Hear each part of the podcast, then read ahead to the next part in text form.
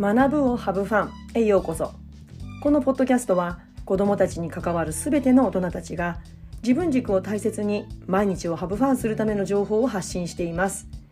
え、皆さんおはようございます。自分の働き方は自分で選ぶフリーランスティーチャーのじゅんじゅんです、え、今日のテーマはジェンダーレスの通学簿から考える教室の脱当たり前です、えー、このテーマなんで選んだかっていうと1月28日の朝日新聞の電子版のね記事のタイトルをバーッと見てた時に目に留まったんですよ。あの小学校の通学簿を一つに女子生徒の訴えキャスケット型という選択っていう、まあ、テーマがあったんですねタイトルあったんですでキャスケット型って何だろうってちょっとよく分かんなかったのでこうタイトルをタップしてみたら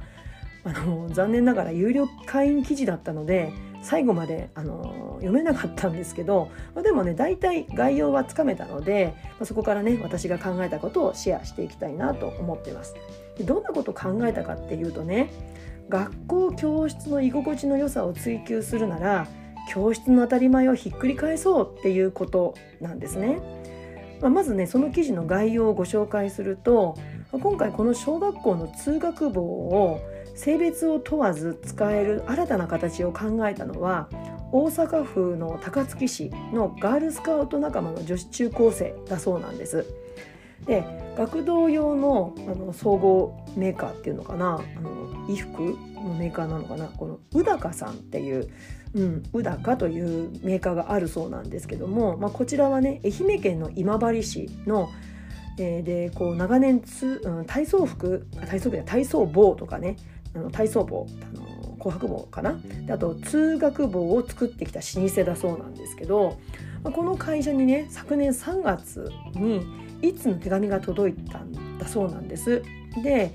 まあその子たちがねあの最近人気のファッションアイテムのキャスケット型っていうキャップ型のようなつばに頭を覆う部分はふわっとしたこうゆとりを持たせた形の帽子をぜひねあの男女だけじゃなくってねもう一つの選択肢を加えてもらえないかっていう提案があったそうなんです。で、まあ、宇高さんのホームページの商品ラインナップにこのキャスケット型が加わるかもしれないっていう内容の記事があったんですよ。であどうなんだろう？あれからねあの何日か経っているからどうなのかなと思ってねホームページ見てみたら、まあ、残念ながらまだ載ってなかったんですねまだその海品あ海品あの製品の開発中なのかなとも思うんですけど。ね、確かにね私がこれまでお世話になってきた公立小でもね低学年で黄色い通学帽があったりとか、まあ、地域自分が住んでる地域の近隣の小学校でもねあの紅白帽をね通学帽として使っているところもあるようなんですね。だからそこではやっぱりあらかじめ男女別の帽子がねあの男子はキャップ型女の子は、えー、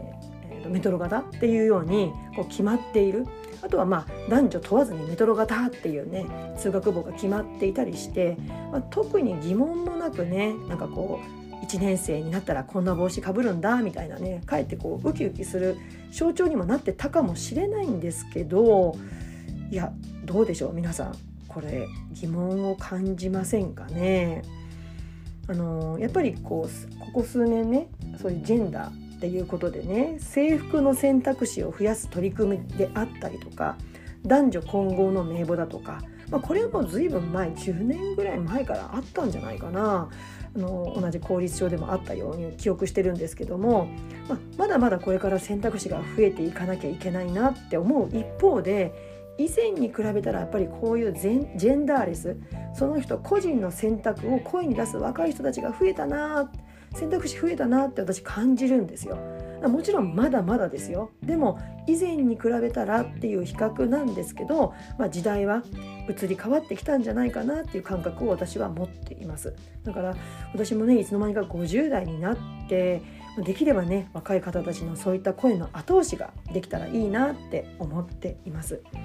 この通学簿一つとってもやっぱりこうね男女別の選択肢のない状態で居心地の悪さを感じる子どもたち人間がいることにやっぱり大人たち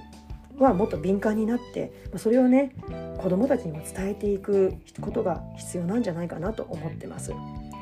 これまでの私ポッドキャストや YouTube でも何度かお話ししてますけど私は教室の当たり前に気づいたら、まあ、それをねやめてみたり形を変えたりしてその後どうなるのかなって実験してきたんですね。だからきっとこのキャスケット型っていう帽子が選択肢の一つに加わったところで別に何困らないんじゃないかないやもしかしたらそもそも帽子をかぶるかぶらないっていう選択肢だってあってもいいんじゃないかなもちろん狙いがね安全確保っていうことであれば何らかのね形が他の形があるかもしれないじゃないですか。うん、必ずしも帽子じゃないかもしれないですよね。まあ、そういったことをこう対話を通して、うん、なんかお互いの納得がいくように話し合っていくことが私は子どもたちにも体験してほしいな自分の意見が反映されるんだっていう体験をぜひ積んでもらいたいなって思うんですよね。で、まあ、私の中での実験をどんなことをしてきたかっていうと、まあ、いくつかあって、まあ、授業の開始とね終了の号令をやめてみたりだとかあとは朝の会のメニューにもなんかどのクラスにもあったんですけど朝の歌を歌うっていうメニューがあったんですよ。まあ、それをやめてみたりとかあとは朝の会でね必ず教師がコメをする健康観察ってあったんですけど、まあ、それをね教師がやめるっていうねことをしてみたりとかまあいろいろあるんですけれどもやっぱりねこれ別にやめても形変えても困ることないんですよね。形を変えて行っているもの、まあ、やめてもどっちにしても子どもたちのストレスが生まれない私もストレスがない状態になっているんですね。まあ、具体的にお話をすれば、まあ、以前にもちょっとねポッドキャストとかでもお話した号令なんですけどこれやめても別に困らないんですよね。あの初任時代から目にしてきた号令、まあ、自分も子供時代に体験してきた号令って日直さんがね姿勢を正しくしましょう。はい。これから算数の授業を始めます。例、まあ、こんなことがよく行われていると思うんですけどやっぱり日本ってね例に始まり例に終わるっていう武道の精神がやっぱりね根付いているので、まあ、その辺りからね授業の号令は続いてきたんじゃないかななんて予想するんですけどでもねもちろん切り替え授業の切り替えも大事だしうん、相手への敬意もね大事だと思いますよ。でもねうんやっぱこれ別に毎時間毎時間する必要ってあるのかなうんこの号令で居心地の悪さを感じる子たちがいないのかな、